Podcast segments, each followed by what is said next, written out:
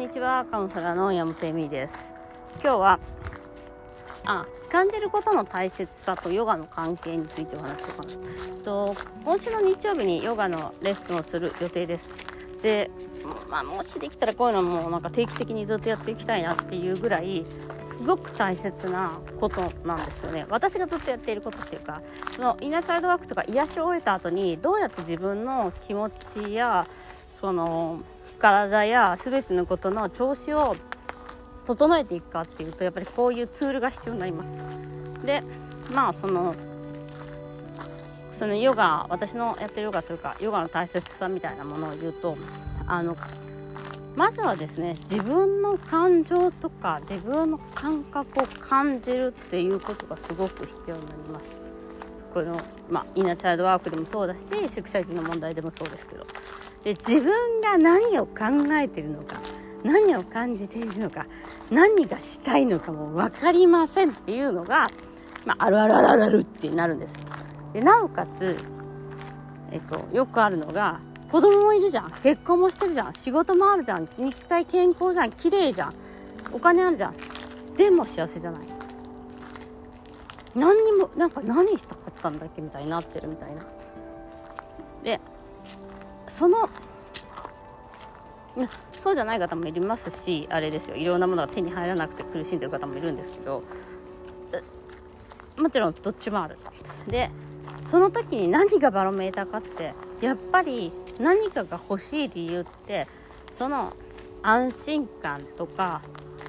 あの豊かさとかの幸せな気持ちですよ。でその気持ちを感じることなく生きてきてるんです。欲しいものはだから家族で一緒にいる豊かさとかその時の安心感とか気持ちなのに子供生まれたら子育てで人と違う人と違うってなってでもなんか寝れないしもう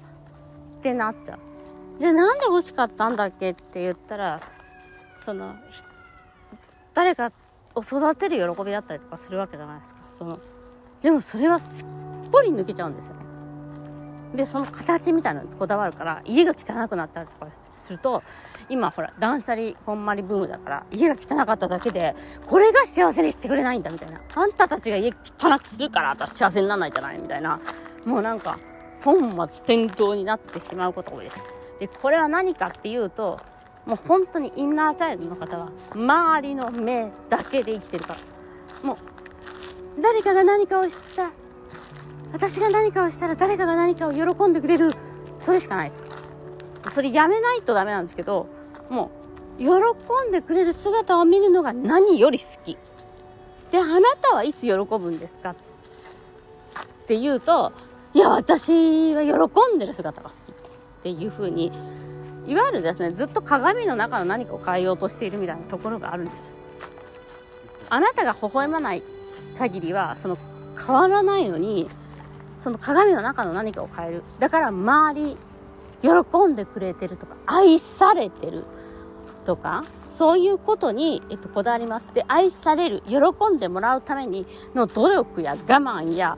なんか怒りを抑えることとかまあ、家をきれいにすることとか家事とかもう何でもやります。何でも何でも何でも。それをやる。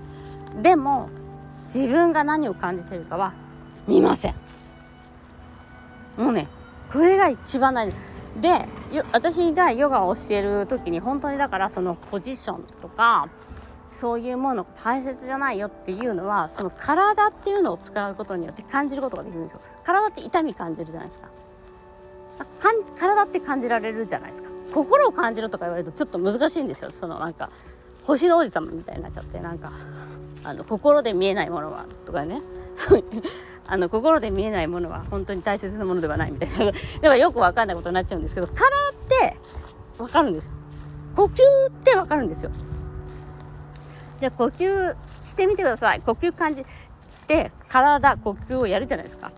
大体インナーチャイルドの人はめっちゃ難しいですしなんか嫌な気分になったりします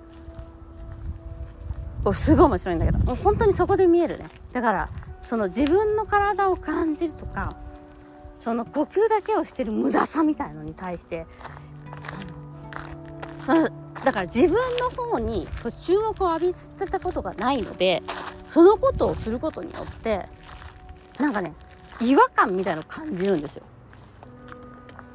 でもそれをまあ10分20分なりあのだからそのこういうふうに私がヨガのレッスンをする時にあたってまあ痛みとかその何かそういう筋肉の問題とかまあそのポジションとかもあるんですけどもう重要なのはいかに自分に注目してあげれてるかっていうことでしかないんです。でフィットネスとかだとあ先生にやってる通りやりゃいいよみたいなで先生のやってる通りにこうこうこのポジションしてみたいなのあるんですけど、あ、そんなのはどうでもいいだから。でそれをいかにそのその自分にもあの何を感じるかを理解させるツールっていうのが呼吸なんです。だからね本当にうざいと思うの。なんで6回呼吸しなきゃいけないのとか。もうすごい辛くなるの。それは。でそれは自分に集中していくことになるんです。だから今まで慣れてないこと。人がどう見るかとかだから逆に言えばあのそういうなんていうの先生にこうギーとか言ってさポジションちゃんと直したりとかさこれなんか何十回やればこのポジションできるようになったらみんな体に柔らかくして頑張ろうみたいな押すのもみたいな感じのやつの方がそういう人はねあの勝ち組にもなりやすいしあれなんですよ。でも本当に私やっててエゴの強い人はイライラしますこれ。でもそこが一歩なんです。でもちろんねそのそれをやることによって自動的に、えーとま呼吸とかを整えていくことによって自動的にあの心拍数とかが落ちていくんで大体落ちるんですよ。なので自動的にまあなんかこうゆったりした気分には体はなっていっちゃうんです。でもあの一回だけありました私。あの本当にすごいあのエゴの強いジャーナリスト女性ジャーナリストの人が来て怒って帰っちゃったね途中で。あの他の人はあの上司なんかこんなリラックスしたの久しぶりですとか言うのにしたくないの。だって